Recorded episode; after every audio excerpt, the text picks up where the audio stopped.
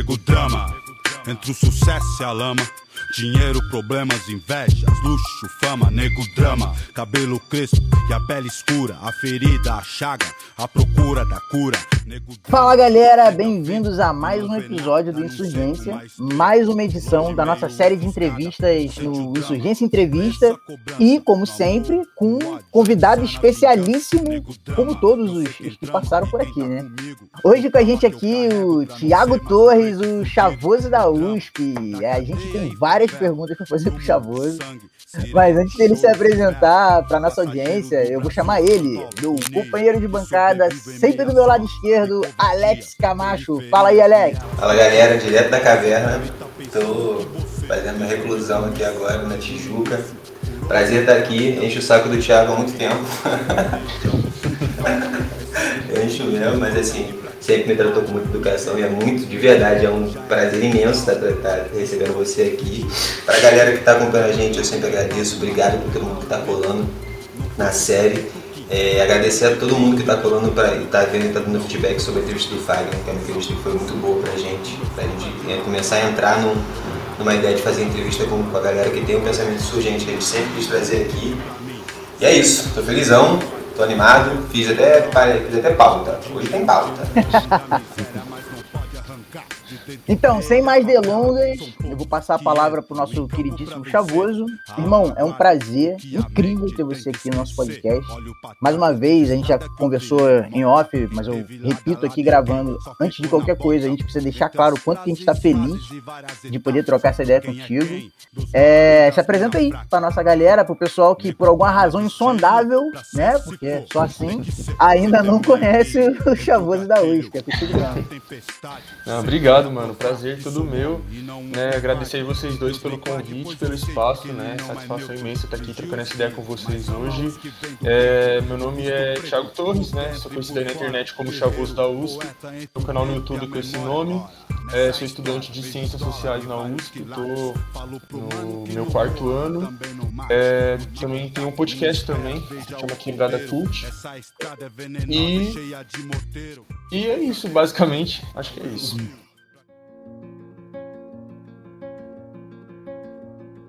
Fala galera, aqui quem tá falando é o Marcão e eu tô vindo aqui para falar com vocês sobre a campanha de financiamento coletivo do Insurgência Podcast lá no Catarse.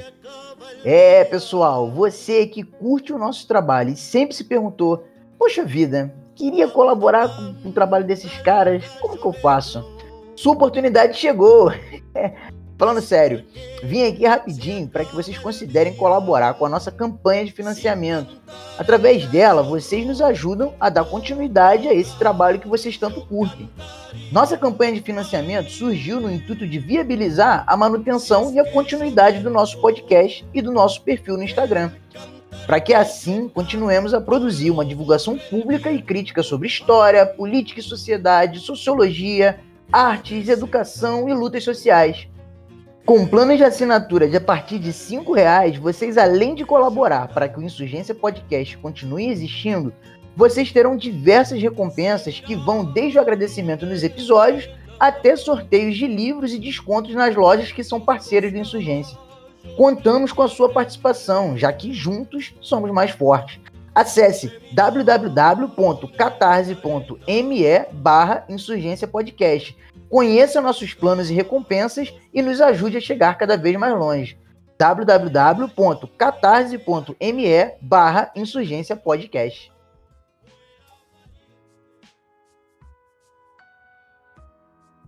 Quer fazer a primeira pergunta, Alex? Você já tá, você falou que sua posso fazer a primeira pergunta? É contigo mesmo.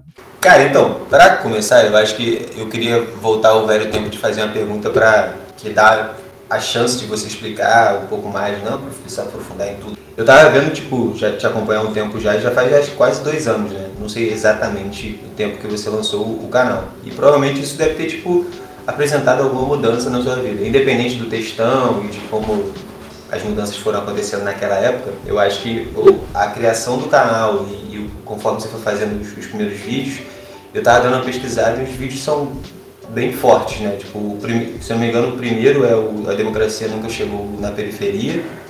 E o segundo eu acho que é raça, não acho não, é raça, racismo e o que é ser negro, branco ou pardo. Então assim, você já começou chegando, deixando bem claro qual era a sua proposta, a sua, a sua indagação do que você estava vendo fazer naquele espaço ali, que é um espaço que é bem elitizado, e branco e outras coisas mais. Só que aí, para fugir um pouco daquela pergunta clichê, como foi, como é, assim, eu queria muito que você tentasse falar pra gente como que é, hoje em dia, a formação do conteúdo, né? Porque a gente faz conteúdo para internet e é bem complicado. Como você enxerga essa, essa, essa criação atualmente, tipo, dinâmica, de pô, ter, que, ter que postar, caralho, tem que mostrar minha cara, não tem? E qual a diferença do começo para agora, assim? É uma pergunta muito ampla, mas aí você fala mais ou menos o que você uhum. achar interessante. Mano, sem dúvidas, mudou tudo na minha vida, né? Como, enfim, vocês, vocês sabem, né? É, não, é, toda essa entre aspas, fama, essa visibilidade na internet, é, nada disso foi uma coisa planejada por mim, né? Tudo veio por acaso, né? Como você citou, a partir de um texto que viralizou no Facebook. E, enfim, o pessoal começou a pedir para eu criar um canal e eu sempre falava que eu não ia criar porque eu sabia que dava trabalho, né? Eu não sabia na prática, mas eu já imaginava que fosse uma coisa muito trabalhosa. E para mim, que faço faculdade, até então trabalhava fora, é, eu falei, mano, sem chances, né? Ainda mais o tempo de deslocamento que eu gasto por dia dentro de transporte público. É, eu falei, eu não vou ter tempo para isso. Só que chegou no momento que eu resolvi abraçar aí nessa, né, digamos, oportunidade, essa missão, né? E comecei a tocar o canal bem aos poucos, assim, bem. É, sem imaginar onde que aquilo ia parar, tá ligado? E, e, mano, mudou totalmente a minha vida, sabe? Mudou num, num, sentido de, por exemplo, eu poder ter saído do emprego que eu tava para me dedicar só ao canal, porque tem me rendido um retorno, inclusive financeiro, por exemplo, tá ligado? Não o canal especificamente, mas o apoia-se no caso, né? Então, sei lá, eu nunca imaginei isso. Nunca imaginei que eu conseguiria viver do meu canal, tá ligado? Isso é, é um lado muito positivo mas tem muita coisa negativa, né? Existe uma cobrança gigante, é, é um trabalho muito desgastante, é, é um trabalho complexo. Para gente que não quer apresentar qualquer coisa, né? A gente quer fazer um trabalho decente, bem elaborado, bem pesquisado. Então é uma coisa difícil de ser produzida, é cansativo. Ainda mais tendo que conciliar com a faculdade, né? Que eu continuo na faculdade, a graduação. Então é, é um trabalho bem complexo, bem difícil. É, mas enfim, sobre os, os, os, temas lá dos primeiros vídeos que você citou, é, foi meio que para mostrar mesmo, assim, né?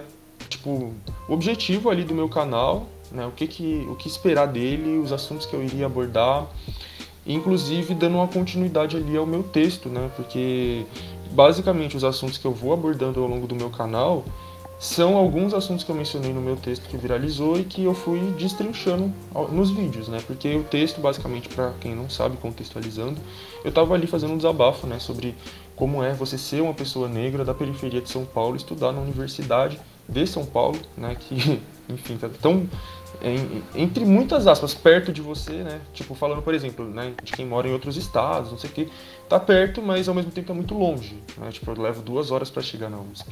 E é um espaço muito distante da minha realidade, sempre foi, tá ligado? E, e a partir desse texto dá para você ir debatendo sobre muitas coisas, tá ligado? Como, por exemplo, a própria existência de um apartheid na sociedade brasileira, especificamente na cidade de São Paulo.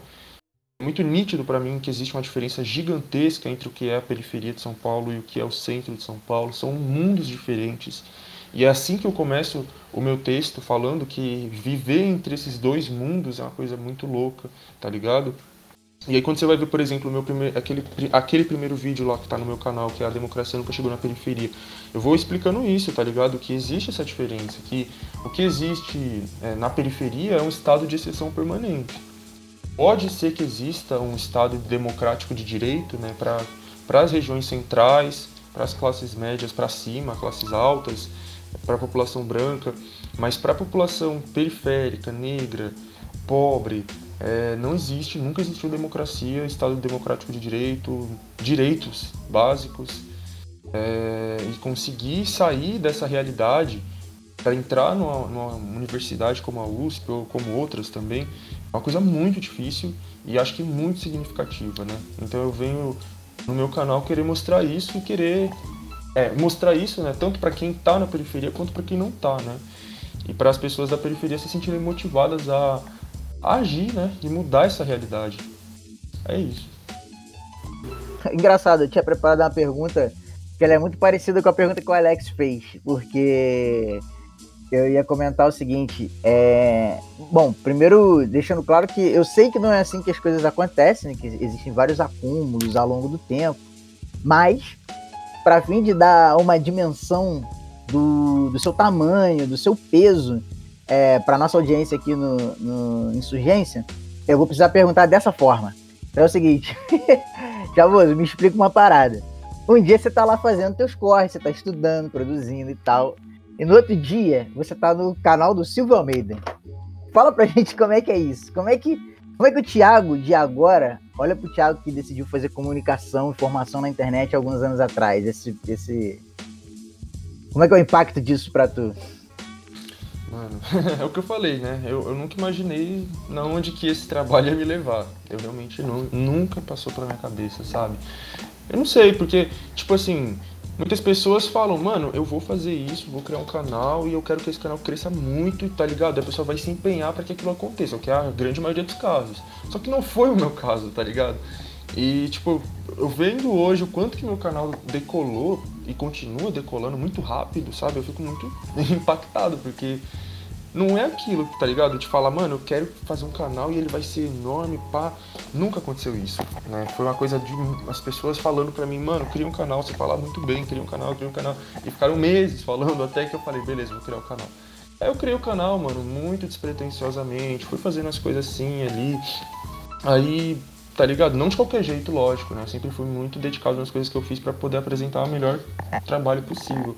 Mas nunca botando tanta fé assim, tá ligado? E aí começou a crescer, mano. Começou a crescer, começou a chegar em uma pessoa, chegar na outra, tá ligado? A Sabrina, por exemplo, quando ela conheceu, foi um marco, assim, é, para mim, individualmente, também pro meu canal, porque as divulgações dela me ajudaram muito é, a crescer o canal. E aí eu fui conhecendo outras pessoas e outras e outras. Como você disse, cheguei a conhecer o Silvio Almeida. Pessoalmente ainda não, mas a gente já trocou muita ideia virtualmente. Ele me convidou para fazer um vídeo pro canal dele, tá ligado? É, e outras pessoas como o Eduardo Tadeu, que é um cara que eu admiro demais, do rap. E várias outras pessoas, mano, que eu fui conhecendo ou virtualmente ou pessoalmente, tá ligado? Muitas virtualmente, né? Principalmente porque, né, essa questão da pandemia e tudo mais. Mas tem várias outras pessoas aí que já trocaram muita ideia comigo e que eu, eu acredito que algum dia a gente vai poder, inclusive, se trombar pessoalmente. Eu realmente espero, né? E é muito gratificante, mano. Se eu se tivesse falar alguma coisa pro, pro Thiago lá do começo, é só, mano, seguir em frente, é isso mesmo que você tem que fazer. E não desanima, não vai ser fácil, mas, mano, vai valer muito a pena.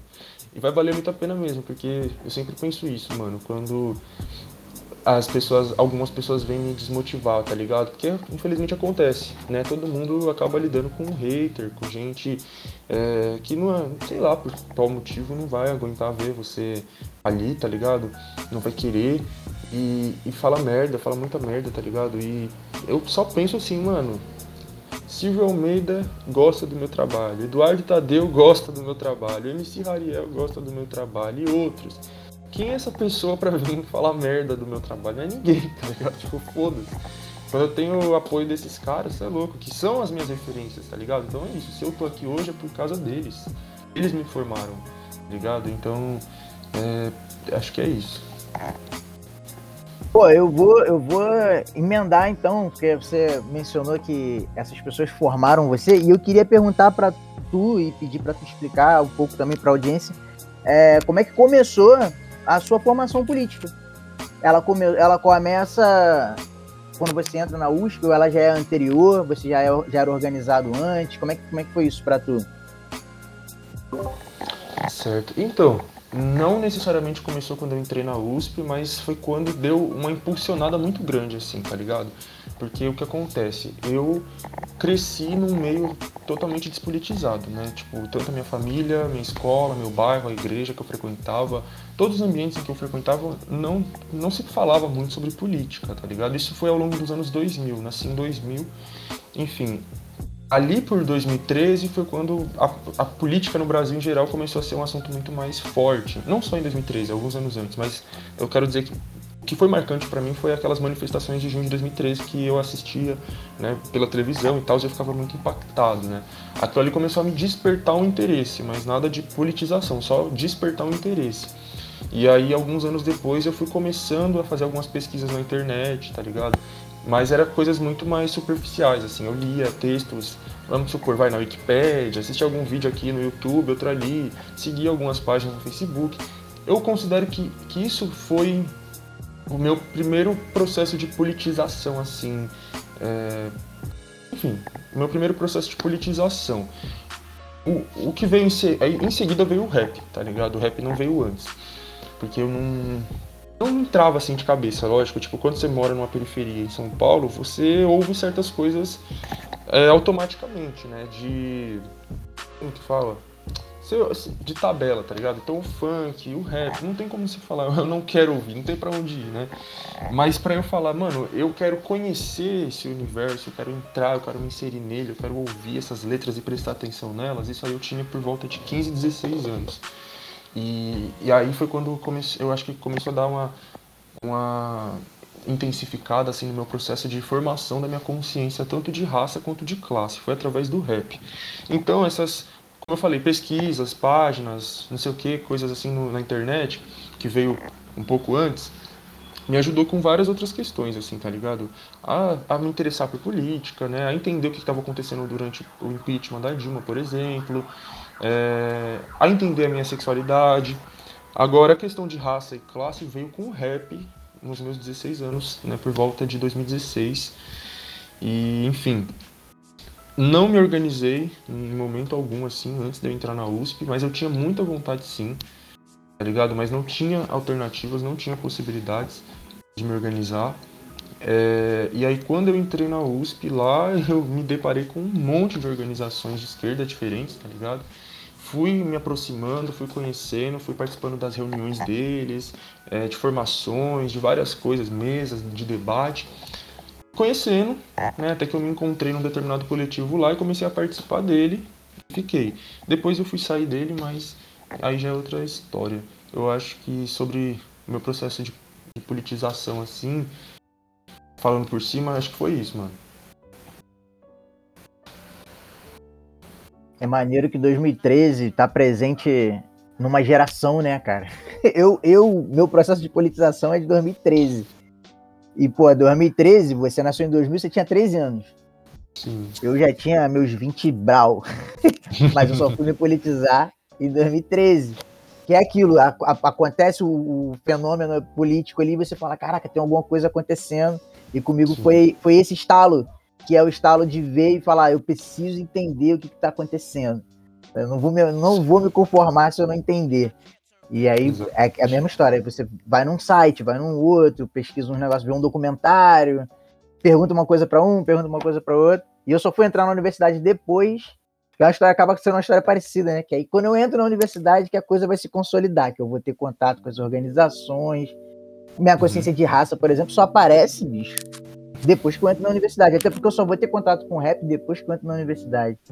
Mas é, até a primeira pessoa que a gente entrevistou aqui no, no Insurgência Entrevista um colega meu de, de graduação, o amigo, né, mas colega de graduação, que é o Lucas, e ele escreveu sobre 2013 e 2016, falando de, né, das direitas e tudo mais.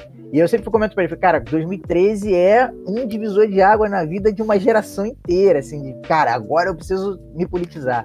E é legal ver que com você, mesmo você sendo tão novo, não é diferente com 13 anos, pô, caraca, deve ser, deve ser muito louco. Eu queria eu ter tido essa oportunidade. Viver mais da metade da vida completamente alienado. Não, eu tenho muitos amigos que esse processo ele veio só nas eleições de 2018. Tanto amigos da minha idade quanto amigos até mais velhos do que eu, que até então foda-se política, sabe? Mas aí a partir das eleições de 2018 foi quando essas pessoas começaram a se interessar um pouco mais. E acho que, mano, para a população brasileira de um modo geral, 2018, tipo, assim, enfiou o debate político na cara das pessoas por causa do fator Bolsonaro. Tá ligado? Virou uma questão do tipo assim, você é a favor ou contra o Bolsonaro, tá ligado? Virou uma coisa muito louca, tá ligado? Aí você Porque ele é uma figura, tipo, entre aspas, muito diferente, assim, da política em geral. A gente sabe que ele é da política tradicional, estava 30 anos na política, mas ele é diferente porque ele não é o político engomadinho, que gosta de falar bonito e tudo mais. Ele fala merda, ele fala desgraça, discurso de ódio. Tipo, ele não tem vergonha de falar que gay tem que apanhar, de que a mulher é uma fraquejada. Então, enfim, ele não tem vergonha de falar essas coisas. Coisa que os outros políticos não costumam falar. Então, ele chamou muita atenção por conta dessas coisas também, tá ligado? E aí você acabou se sentindo todo mundo assim meio pressionado a falar, você compactua com isso ou não, tá ligado? E muita gente foi querer se politizar a partir dali também. Rapaz, eu nunca tinha parado para pensar, para pensar por essa perspectiva, como que o Bolsonaro forçou as pessoas a tomarem uma posição. É, porque tem o bolsonarista e tem a galera que é anti-bolsonarista, né? Isso eu tô fazendo esse recorte de 2018, antes dele virar presidente. Que é a galera que já conhecia ele, de outros corre, né? De uhum. outras, outras loucuras que ele já fazia na TV e tal. Mas tinha uma massa, e eu lembro que em 2000, final de 2017 ou no começo de 2018 saiu uma pesquisa sobre popularidade do Bolsonaro e a popularidade dele estava muito embaixo, perto dos outros candidatos. E a galera falava assim: ó, ele precisa se tornar conhecido no Brasil todo. Tem uma massa de pessoas que não conhece ele, então ele não tem chance de vencer. Só que aí entra esse fator. É, a conjuntura obrigou essa massa a tomar uma posição sobre uma figura que elas não conheciam.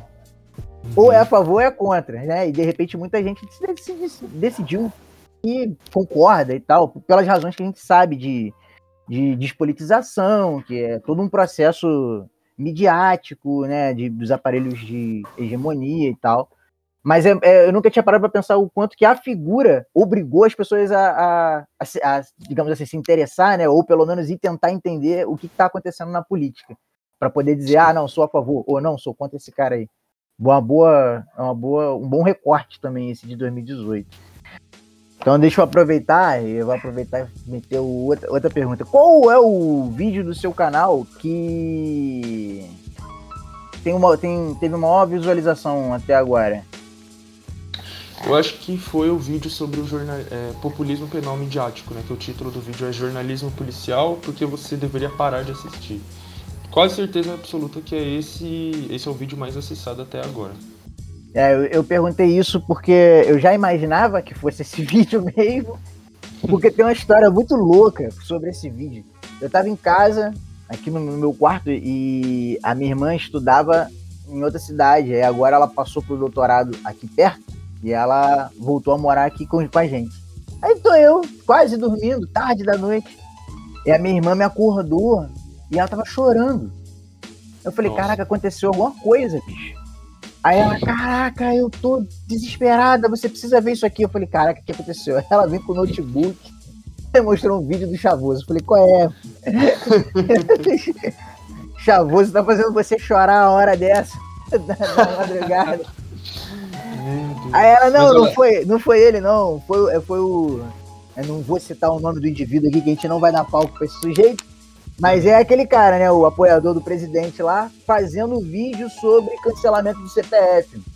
E uhum. aquilo é muito assustador, extremamente assustador. E eu, eu depois eu parei para ver o vídeo inteiro, eu acho muito incrível a construção que você fez teórica, né? E, e linkando com os exemplos práticos do que acontece né, nesse tipo de jornalismo. Como que, além de você conseguir informar, eu fiquei pensando em como a minha irmã se emocionou vendo aquilo é, como além de você conseguir informar, você conseguiu tocar nas pessoas para elas se ligarem o quanto que aquilo é uma parada prejudicial. Por isso que eu perguntei, falei, cara, eu acho que aquele vídeo do Chavoso é o vídeo assim que, que eu mais vi a galera compartilhando e falando, cara, todo mundo precisa assistir isso aqui e tal. É por isso que eu fiz essa pergunta. Te deu muito trabalho fazer aquele vídeo, Chavoso? Ele é grandão, né? Tem uns meia hora de. Meia hora. Mas a maioria dos meus vídeos tem meia hora. É, é. então, aquele vídeo ele, como eu falei, ele, foi, ele é o mais assistido do canal e, mano, é incrível como as coisas acontecem assim na minha vida, tipo, muito sem eu esperar, tá ligado? Aquele vídeo eu também não esperava que fosse ter uma repercussão tão grande assim, não, tá ligado? É, e veio, foi uma ideia que veio na minha cabeça, assim, muito, tipo, de certa forma, por acaso. Não por acaso também, né? Mas Mas assim, eu tenho, eu tenho muitos temas que eu fico muito tempo planejando fazer, tá ligado? E tem temas que são meio, entre aspas, batidos, digamos assim, sei lá. Então fazer um vídeo sobre a Revolução Russa, ah, isso é comum. Fazer um vídeo sobre o que é o fascismo, ah, isso é comum também para os youtubers que falam sobre política. Agora, fazer um vídeo sobre aquele tema, eu não, não, não via, tá ligado? Os youtubers marxistas fazendo. E, e aí, aquele tema veio na minha cabeça por causa de uma música que estava muito estourada naquele momento, pelo menos aqui nas periferias de São Paulo, né? Que é Vergonha pra Mídia. É meio que um, um trap funk, assim, mas é, são vários MCs de funk, né? O, o Salvador da Rima, o MC Rio SP e, enfim, outros MCs aí que fizeram essa música que estava muito estourada, muito estourada. É, no refrão da letra, eles falam, né, tem que, tem que colocar o cuzão do Datena no ar e falar que os Mandrake deu perdido na polícia. Né, isso aí, enfim, é, é, é a referência, né, ao, ao, justamente ao, ao, que o programa do Datena faz, que é ficar televisionando, é, por exemplo, perseguições policiais. Né, então, quando ele fala sobre falar para o Datena, é, colocar o Datena no ar para falar que os Mandrake deu perdido na polícia, é falar que os caras é, que estava sofrendo a perseguição policial, né? De moto, eles conseguiram dar fuga, né? Dar um perdido na polícia que estava perseguindo eles. E isso, enfim, diante do, do que é o, o, comum no programa dele, que não é isso, né? O que, ele, o que ele gosta de ver ali no programa dele é a polícia pegando os caras que estão em fuga, matando. Inclusive, no vídeo eu coloquei até uma cena exatamente assim, né? Que tá tendo uma perseguição, os caras estão fugindo de moto e a polícia tá indo atrás e o Datena tá eufórico. Né? O Datena tá lá falando. É, que coisa incrível, que cena fantástica, que cena... como se ele estivesse vendo ali a coisa mais linda do mundo. Aí, é, no momento, o policial dá um tiro nos caras, nenhum deles, ou nos dois, não sei, eles caem morto ali no chão. E, e, o Datena, ele fala assim, ah, eu acho que eles deram um tiro no policial e por isso ele atirou de volta, tá ligado? Tipo, eu acho. Eu e acho. eu falo, mano, que absurdo, isso não é jornalismo, tá ligado? Tipo, e, e, muitas pessoas que são estudantes ou que são formadas em jornalismo comentam nesse vídeo falando, mano, eu, eu tenho total acordo com você, isso não é jornalismo. Porque o jornalismo sério, ele precisa ter uma apuração dos fatos para ele noticiar a verdade, tá ligado? E ali o que eles fazem é o que? Ele tá ali acompanhando ao vivo, um, um tipo um helicóptero do, do, da Band, sei lá, tá ali acompanhando ao vivo a polícia perseguindo caras numa moto que eles nem sabem por quê, quem são, o que está acontecendo de fato ali. É, a polícia simplesmente mete um tiro, os caras caem no chão, ele fala ali ao vivo, eu acho que eles atiraram, tá ligado? É, e outra, quando você assiste esse vídeo, dá pra você ver que ele, ele tá escrito assim, bandidos em fuga. Aí quando a polícia atira e os caras caem, eu não sei se foi exatamente por isso, mas eles mudam e aparece escrito suspeitos em fuga, né? Não sei o porquê, mas essas. Tudo tem um porquê, tá ligado? A gente tem que entender que na televisão, na grande mídia, tudo tem um porquê. Então pra eles terem mudado ali bandido, suspeito, essa palavra, elas diz, dizem muitas coisas. Sem dúvida. É, enfim, Tava falando da música, né? Enfim, aí tem, no começo desse clipe, dessa música, se vocês olharem depois, Vergonha pra Mídia, tem o Vergonha pra Mídia 1 e o 2. O 1, na abertura eles colocam lá uma foto da Atena, do Bolsonaro e de um policial. Aí no policial tá escrito assassino, no da Atena tá escrito, acho que. Tá escrito, mano? Sei lá, acho que é... tá escrito alguma coisa. E no Bolsonaro tá escrito doente. Enfim, mano, é uma música, como eu falei, que ficou muito estourada nas quebradas aqui em São Paulo. É uma letra em muitos pontos politizada, em outros não, mas enfim. E quando eu vi essa música estourada, eu falei, mano, esse assunto é um assunto muito interessante de ser abordado, tá ligado? Que é justamente a problemática de problemas, programas como o do Datena. E é uma coisa que eu já sabia há muito tempo, tá ligado? Há muitos anos eu já sei que esses programas são problemáticos pra caralho. Mas eu não, não pensava em falar sobre isso no meu canal. Aí quando eu vi essa música muito estourada, eu falei, eu vou falar sobre esse assunto. E aí todos os, os meus vídeos eu faço o roteiro como se eu estivesse fazendo uma redação do Enem, tá ligado? Eu entrei ah, que USP, maneiro! É, eu entrei na USP é, assim, grande parte por causa da minha redação, né? Eu entrei pelo SISU, né? E a minha redação foi muito bem, tirei 920, foi o que aumentou bastante a minha Você nota. Você tirou a mesma nota que eu, bicho. muito louco, é real. É louco, mano.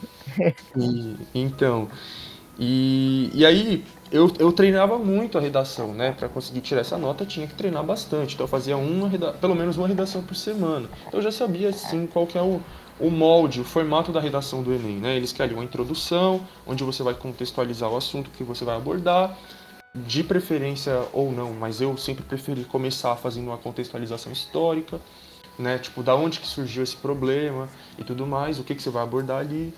Depois você vai fazer o desenvolvimento, né, com seus argumentos e por fim uma conclusão. E muitas vezes apresentando uma proposta de intervenção. Muitas vezes não, no ENEM você tem que apresentar a proposta de intervenção. Então quando eu aprendi essa estrutura, eu falei, mano, eu gosto de escrever desse jeito. Eu acho que fica uma coisa muito boa de você entender. Você tá ali um começo, um meio e um fim. E eu comecei a fazer os meus vídeos desse jeito. Então os meus vídeos é isso, mano. Todo todo eu, eu obviamente faço roteiro de todos os meus vídeos, nada é, é improvisado. Eu estudo muito, passo às vezes duas semanas estudando, lendo vários livros, assistindo documentários para poder ter material para fazer um vídeo. E aí é isso, mano. Começo do meu, do meu vídeo ali, do, da, do roteiro. É uma introdução contextualizando sobre o que, que eu vou falar, historicamente, né, o que, que é isso, de onde que isso vem. É, vou desenvolvendo, citando autores. Você vê que no meu vídeo eu cito Gramsci, eu cito Bourdieu e tudo mais. E o final é isso, uma conclusão e uma proposta de intervenção que eu apresentei ali foi aquela proposta legislativa né, de que esses programas fossem proibidos antes das 10 da, entre as 10 da noite e as 6 da manhã. E, enfim, nessa questão da argumentação, você vê que o meu vídeo ele tem muito esse objetivo de exatamente o que a redação do Enem quer, tá ligado? É convencer o seu leitor de que o seu ponto tá certo. E eu queria convencer quem estava me assistindo aquilo, de, o que o título falava. Você deveria parar de assistir esse tipo de programa. Então eu vou elencar ali vários argumentos. Por que, que eu deveria parar de assistir? Porque aquilo ali não é jornalismo, aquilo ali ele não está querendo informar os acontecimentos, ele está querendo formar opiniões, ele está querendo moldar a mentalidade da população para que, que a população naturalize a violência policial, naturalize o genocídio, crie um estereótipo de bandido na sua cabeça. É, então quando a pessoa abre um vídeo meu e vê a minha cara e porque eu tenho, porque eu sou negro, porque eu tenho é, tatuagens, porque eu tenho, eu uso boné, corrente, e a pessoa já vai lá no comentário e comenta que eu sei, eu tenho cara de drogado, de noia, de bandido, a culpa é do Datena, por exemplo, é do Bate, é desses caras e outros Sim. que construíram na cabeça da população a ideia de que o bandido ele tem a, a, a minha aparência e o meu perfil, né? Enfim, Aí entra a questão do Siqueira Júnior, que você falou que não é o nome dele, mas eu. Enfim, né? Pode falar. Infelizmente ele já é famoso pra caralho, então é. a gente vai estar dando visibilidade. Exatamente. Ele já é famoso, infelizmente, né? Mas esse cara, ele é um dos mais perigosos, assim, talvez, tá ligado? Desses apresentadores, porque é a questão da, do, do, do cômico, do engraçado, da piada, tá ligado? A população brasileira é muito zoeira. População pobre, de um modo geral, é, é, esse negócio da zoeira é muito presente, tá ligado? Zoar com tudo, zoar com todo mundo, fazer muita piada, dar risada. A gente gosta de dar risada, tá ligado? Só que, infelizmente, ao mesmo tempo, a população também é conservadora. Então a gente tem sim uma população que faz piada com gay, que faz piada machista, que faz piada racista também. Tá ligado? Não é o Bolsonaro que inventou isso, não é o Siqueira Júnior que inventou isso. Isso já acontecia há muito tempo. Todo mundo que é gay nesse país sabe que, que é você ser é a chacota da sala, quem é trans, quem tem o cabelo black power, tá ligado? Enfim, então a população generalizando faz essas piadas, infelizmente. E esses caras, eles, eles se aproveitam, eles sabem disso. E, é isso, e aí eles ganham uma puta fama, uma puta visibilidade. Danilo Gentili é outro. E aí no meio disso eles vão enfiando as ideologias liberais, ultraliberais, enfim, reacionárias na cabeça das pessoas, tá ligado? As pessoas infelizmente acham que são só piadinhas, mas essas piadinhas têm muita coisa por trás delas. Tá moldando a cabeça das pessoas, né? Mas enfim. É, e quando fala da questão do, do, do programa do CPF cancelado, é outra coisa muito emblemática, tá ligado? Que entre esse lado cômico, esse lado zoeiro, junto com uma raiva né, da criminalidade, uma raiva legítima. Ninguém gosta de ser assaltado, ninguém gosta né, de, de, ter uma arma apontada na sua cara e tudo mais. Então, quando o cara ele apresenta ali um programa onde ele diz ele, né, ele está mostrando a justiça sendo feita com bandidos sendo mortos, infelizmente a população comemora, a população acha engraçado né? E só que não, não é tão simples assim, né? Eu acredito que se fosse só isso por si só já estava errado, né? Mas não é só isso. Né? Primeiro que nem todos que estão ali são de fato criminosos, tá ligado? Existem muitos que são suspeitos, porque para esse tipo de jornalismo não existe a separação entre suspeito e culpado, né? Eles, enfim, já julga ali automaticamente já era, sendo que, enfim, é isso, atropela todos os processos judiciais, tá ligado? Joga o direito no lixo, Sim. eles fazem o que eles quiserem ali, então você é um estuprador, você é um bandido, você é um ladrão, você é um traficante. E ponto final. E bate na cara do, do, do, do cara que tá algemado, bate com o microfone na boca dele, foda-se, expõe a cara da pessoa mesmo, acusa disso, xinga daquilo. É uma coisa bizarra, tá ligado?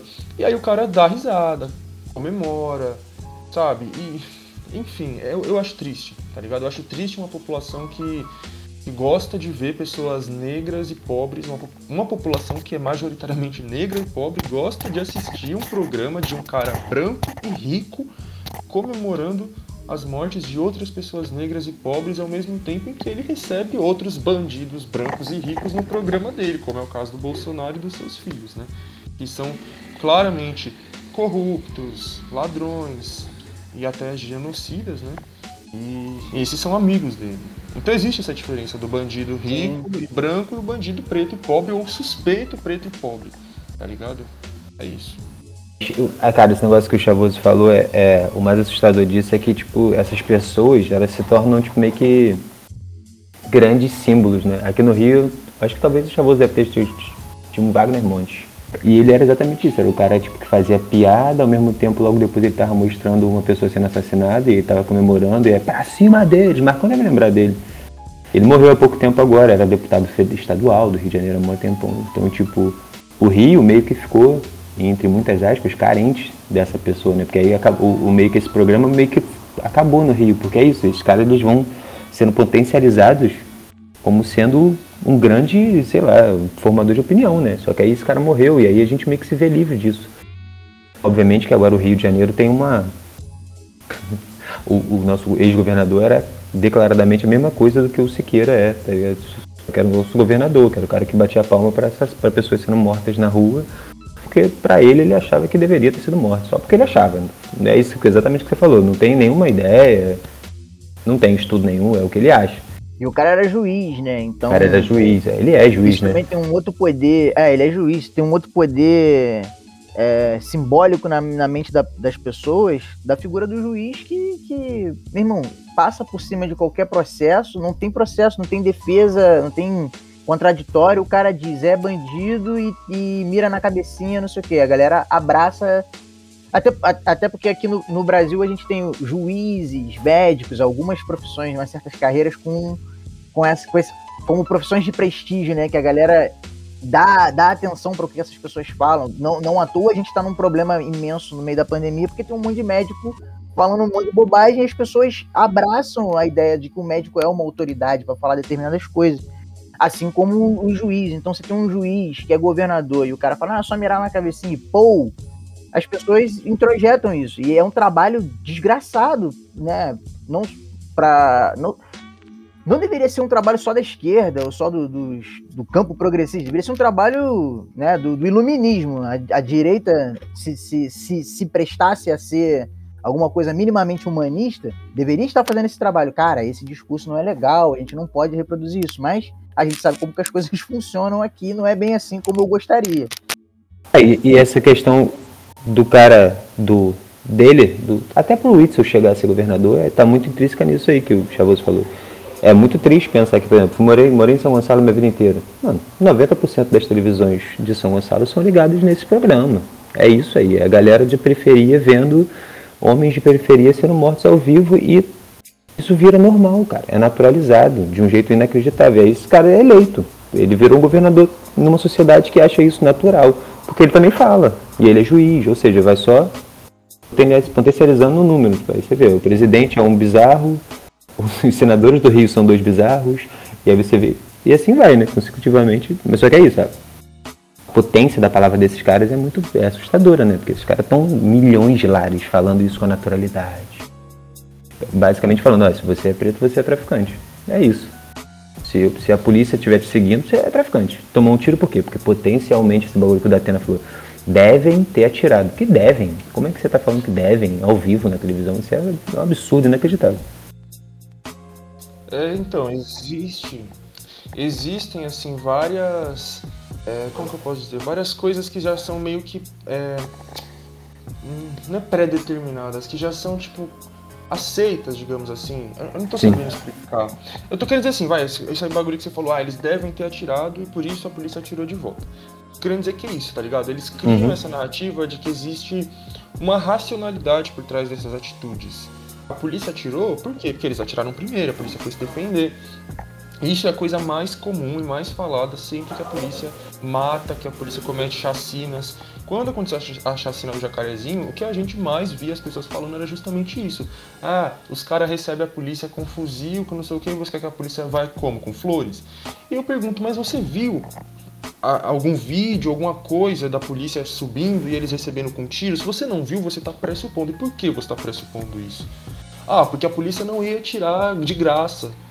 Você acha mesmo, meu anjo? A polícia entrou dentro de casas, matou um cara dentro de um quarto, na frente de uma criança.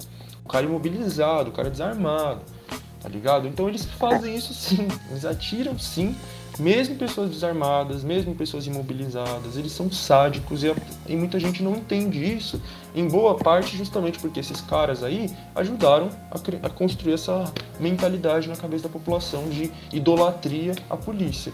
E aí hoje surge o que? Um novo fenômeno, que são os policiais que eles próprios vão virar blogueiros, youtubers, apresentadores. E eles próprios vão exaltar o trabalho da polícia. E, e, e é pior ainda, né?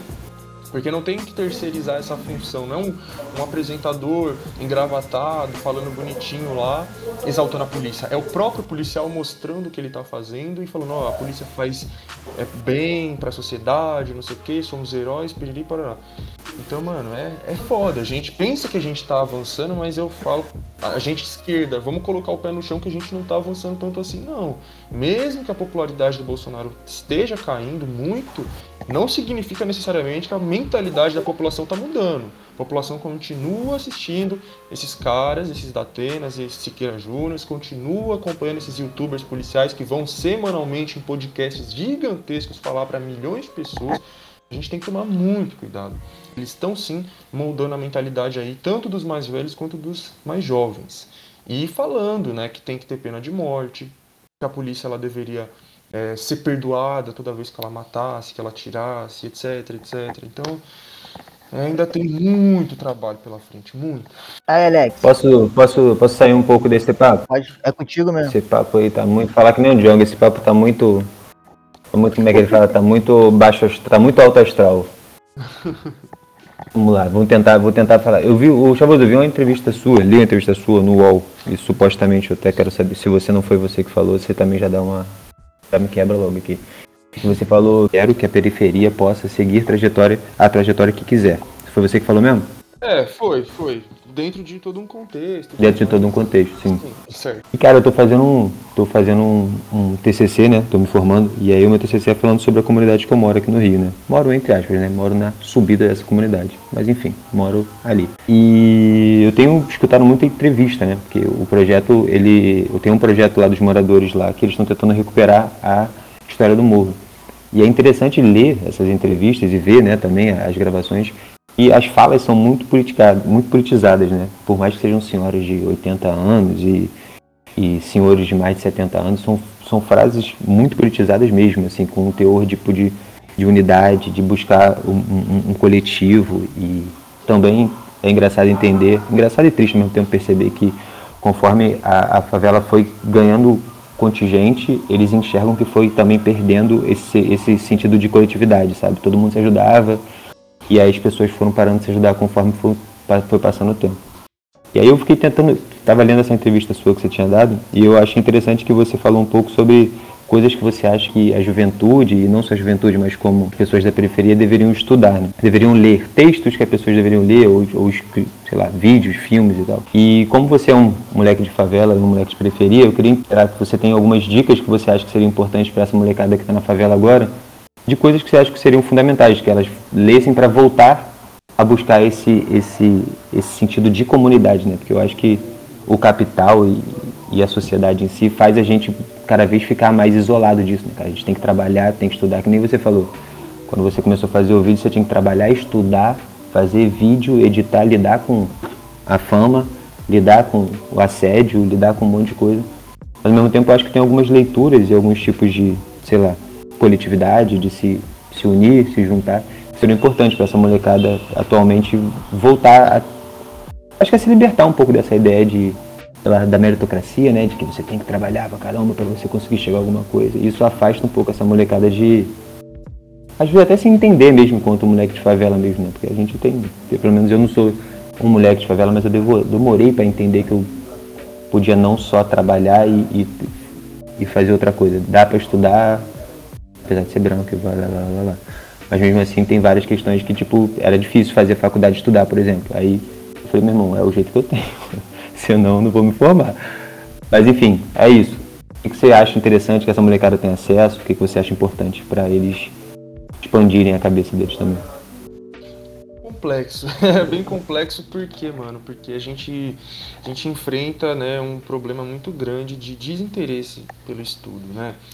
E eu falo isso da, da própria realidade em que eu vivo, né? Eu, é, eu, eu, assim, mano, no canal eu falo basicamente de política, de sociologia, né, de estudos assim, história, né, estudos em geral.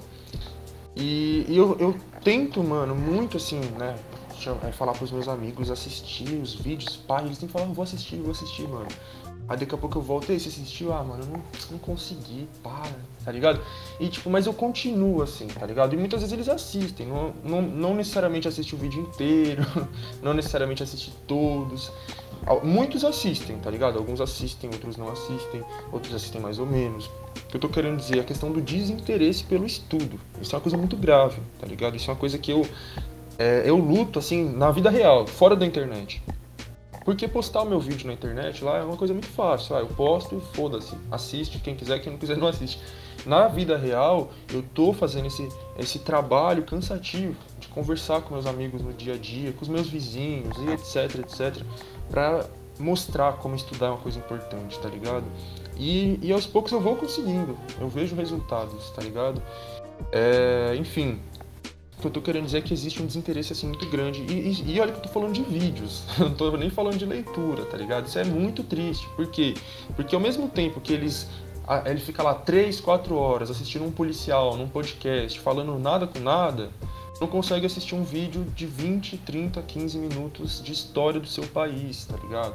Isso é uma, é uma população de um modo geral, infelizmente. Então, assim, a gente tem dificuldade para convencer as pessoas a assistirem vídeo de 15, 20 minutos ali de história, política, sociologia, etc. É, para convencer a ler um livro é muito mais difícil. Muito, muito. A grande maioria dos meus amigos nunca leu nenhum livro na vida, nenhum. No máximo a Bíblia. E olhe lá, alguns capítulos, né? Alguns versículos. É, eu tô contextualizando isso porque, mano, porque eu acho que quando eu vou pensar em como chegar nas pessoas, em como atrair as pessoas, em como convencer elas a estudarem. Eu vou procurar coisas que elas já gostam e já consomem e a partir dali introduzir o estudo. E é justamente isso que eu fiz naquele vídeo sobre jornalismo policial. Eu peguei, como eu expliquei aqui, uma música que estava estourada nas quebradas em São Paulo e, e, peguei um assunto que, que tá no dia a dia, tá na casa de todo, quase todo brasileiro, né? Que é esses caras aí, esses Atenas, Bate, Siqueira Júnior. E a partir daqui eu vou falar um monte de coisa, entendeu? Então é isso. Ou então quando eu vou lá e faço uma, um react de uma música do MC Rariel, quando eu faço um react do Eduardo Tadeu, do, dos Racionais, e aqui eu chego onde eu queria chegar, né? Eu acho que Racionais é a chave tá ligado? Se tem uma coisa que consegue, entre aspas, unir a população brasileira é os racionais. Não todo mundo, lógico. A gente sabe que ainda existe muita gente elitista, racista, que tem aqueles pensamentos estúpidos de que rap é coisa de bandido, etc, etc.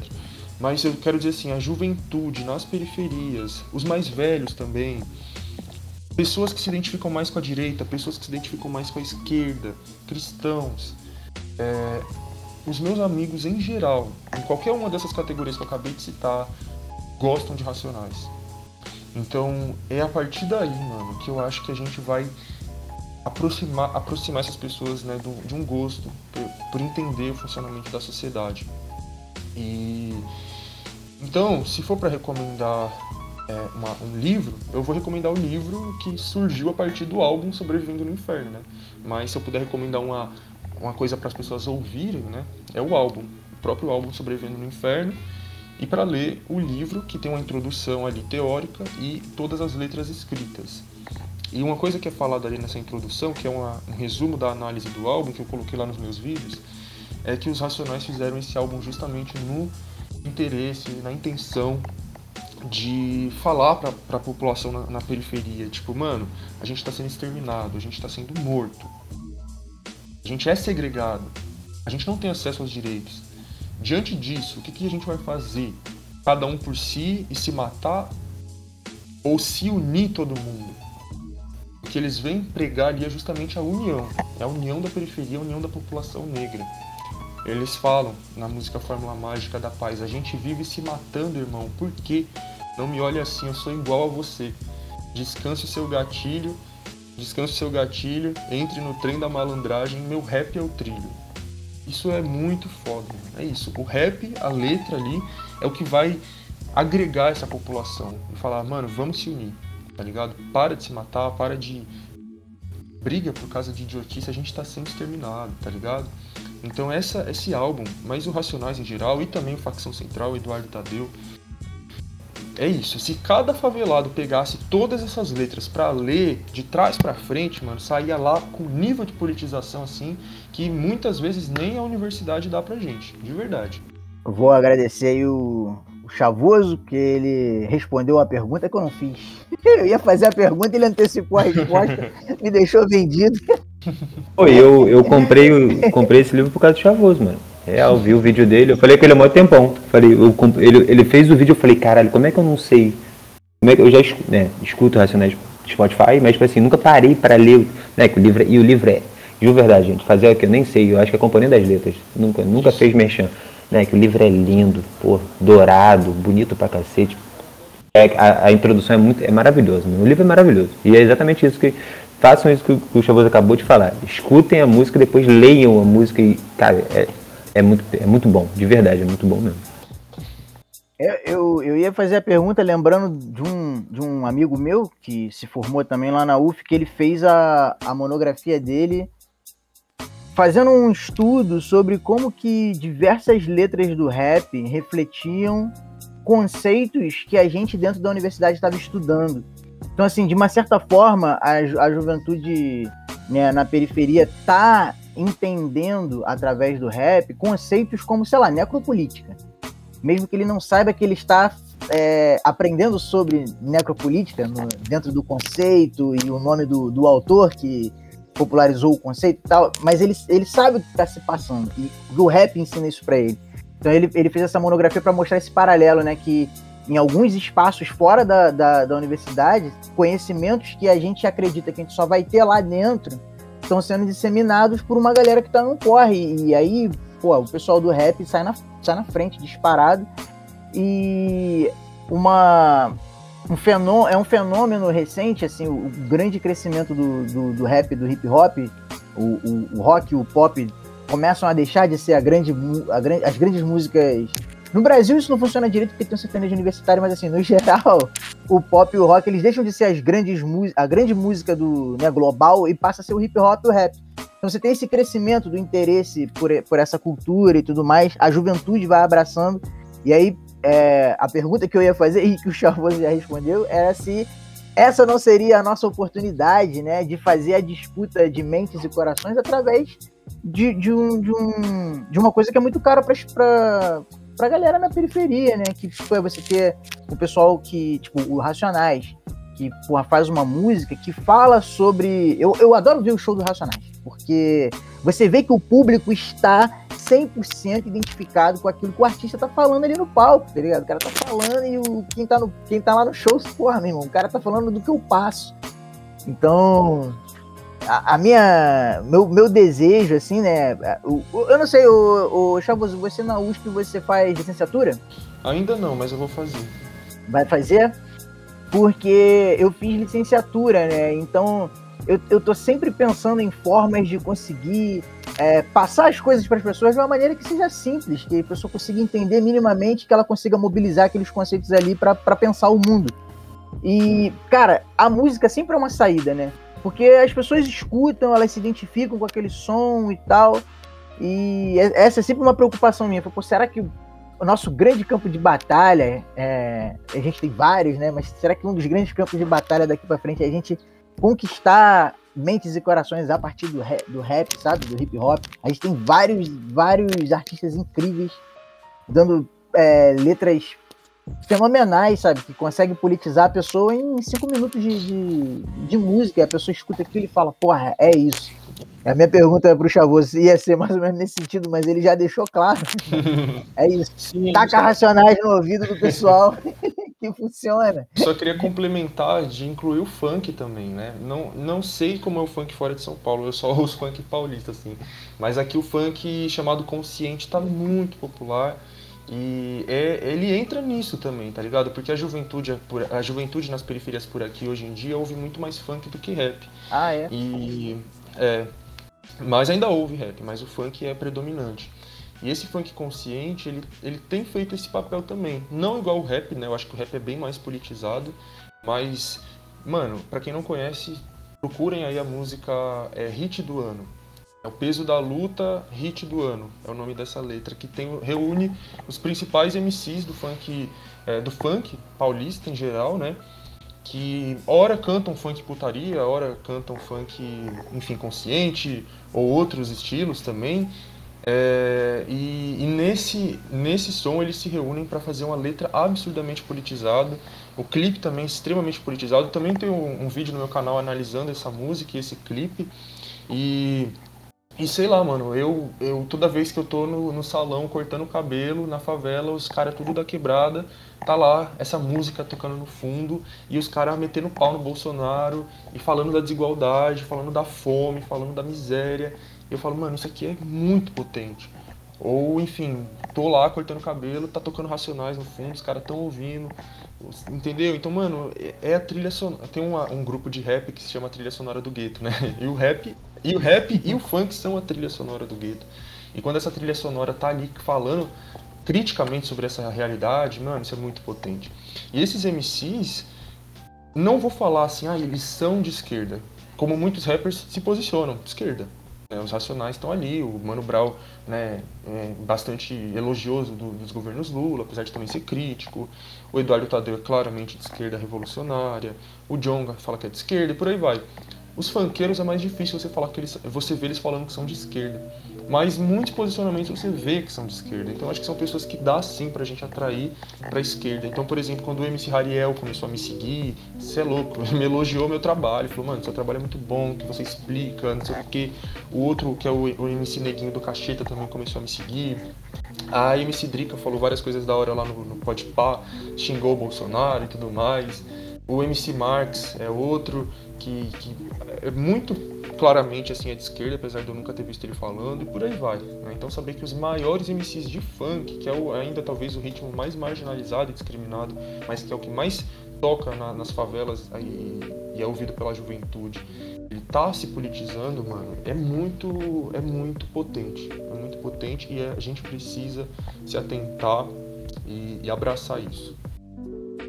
É, não à toa está vendo aí movimentos do tipo do Brasil Paralelo construindo, construindo uma tentativa de destruição total do, do funk, né? Ah, falando de alta cultura, tentando menosprezar a, a música que é produzida pela, pela periferia. Aí a gente acha que é só um elitismo né, da nossa elite brasileira que tem, tem essa coisa né, de, de ser pedante e tal, mas você vê também que como o Chavoso está dizendo, é, essas manifestações elas estão trazendo uma carga de politização e para as classes dominantes é, é importante é, abafar, né? É importante que isso não vá para frente. Uma parada que eu queria falar é que eu, esses dias eu estava voltando a escutar algumas músicas de eu tenho, eu tenho certa dificuldade de escutar um funk de São Paulo porque eu nunca escutei o funk de São Paulo. Então, quando eu comecei a escutar o funk de São Paulo, rola um conflito na acústica, na, na forma de falar e tudo mais. Tudo ao contrário. Só que, cara, sabe o que me salvou de verdade? O que me salvou foi começar a escutar o Podpah, mano.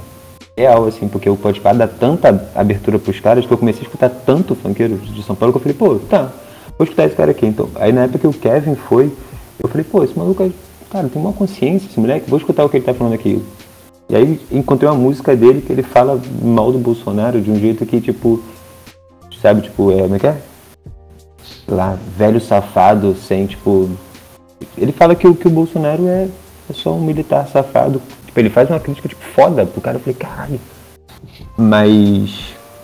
Saindo um pouco disso, eu queria, não sei, de repente finalizar pro famoso o que ele está pensando aí do Brasil, quais eles acham que são as dificuldades desse próximo ano que vai vir aí. A gente está, eu, com muito, muita apreensão, acho que vai ser bem problemático ano que vem, na verdade, em tudo. Vai ser um ano bem problemático, principalmente pela nossa, nossa postura, pela nossa ideia política e também pelo nossa, nosso olhar mais insurgente porque está vindo assim. Eu acho que vai ser difícil, cansativo, vai ser difícil de novo cansativo porque a gente vai ter que ver pessoas que a gente ama muito nessa que eu faço. Cada vez mais eu acho que as pessoas estão acordando, mas eu também acho que elas também estão buscando espaços para se sentirem acolhidas. Infelizmente essa porra está no poder acolhe, porque dá, dá visibilidade, dá like, dá, dá o que, as galera, dá o que a galera quer hoje em dia, né? Infelizmente. Mas tirando isso, o que, que você está pensando aí? Quais, tem planos? Está acontecendo? Vai vir projetos novos? Não vem projeto? E fala, vamos, falar, vamos parar de falar tristeza, vamos falar de coisa boa, vamos falar de 2022, eleição no Brasil. Ah, é difícil. É difícil não falar de, de coisa triste, né, nesse país. Mano, eu acho que assim, eu sigo aquela famosa frase, né, que é atribuída lá ao Gramsci, de ter o pessimismo da razão e o otimismo da vontade, né? E cada vez mais é, pessimista, aquelas. Não, mas é assim, falando sério.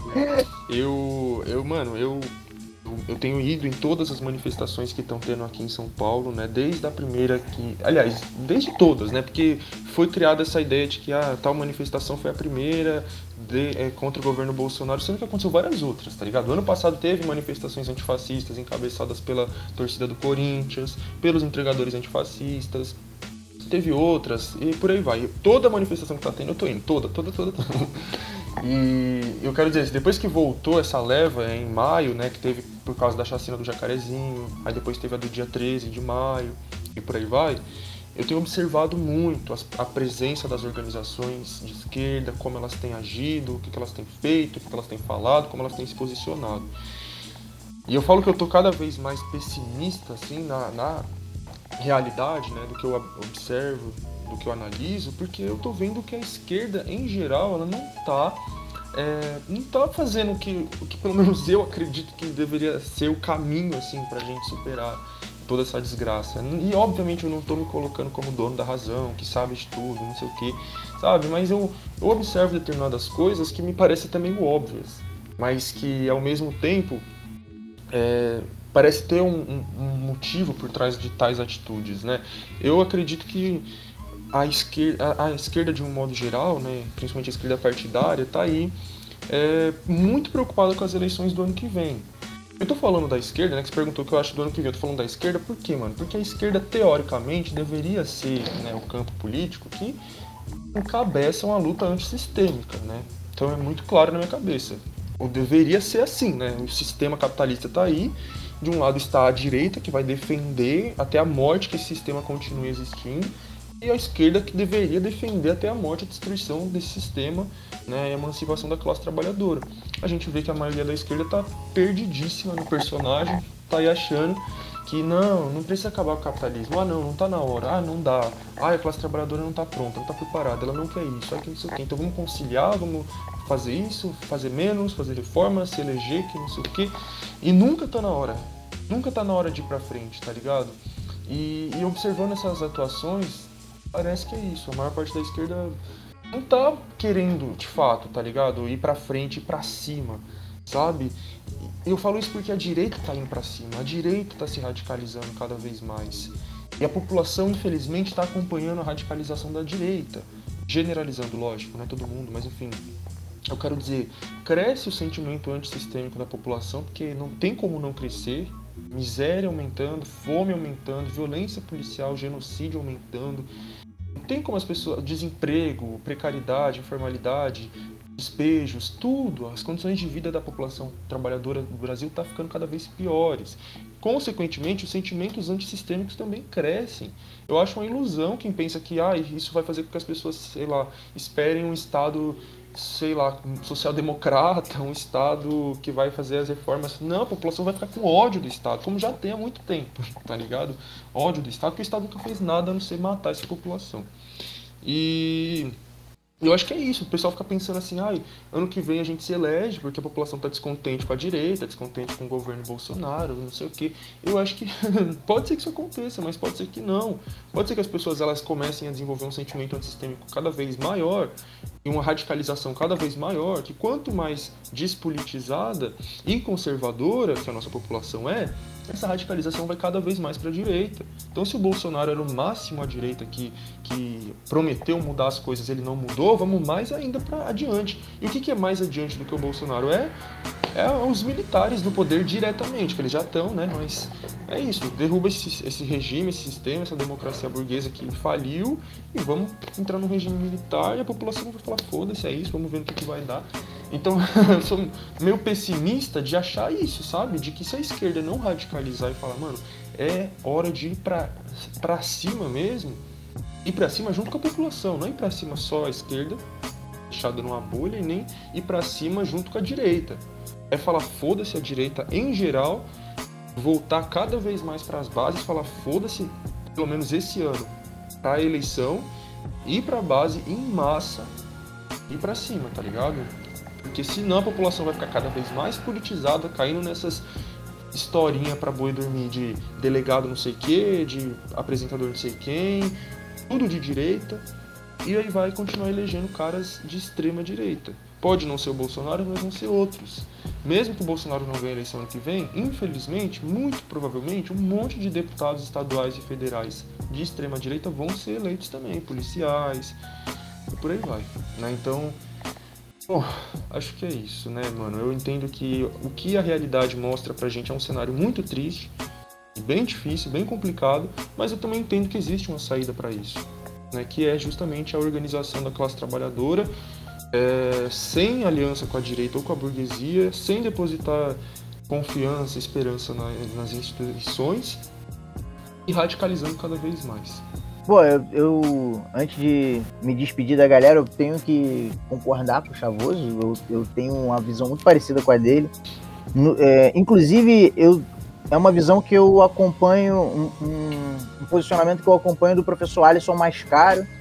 Todas as vezes que eu, que eu ouvi ou ouvi falar, é sempre nesse sentido, de que a população está chegando num estado de esgotamento que é próprio do esgotamento da democracia burguesa, sabe?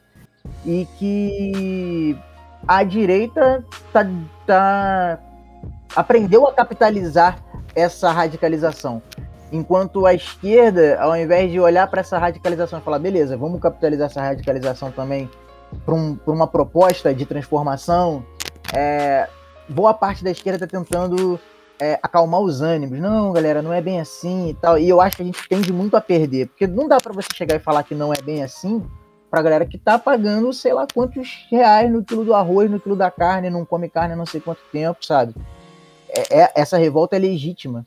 E a, a direita tem aprendido, ou, ou, já sabe há muito tempo, e a gente está batendo cabeça, a, a acumular essa, essa radicalização e, e direcionar para as pautas dela.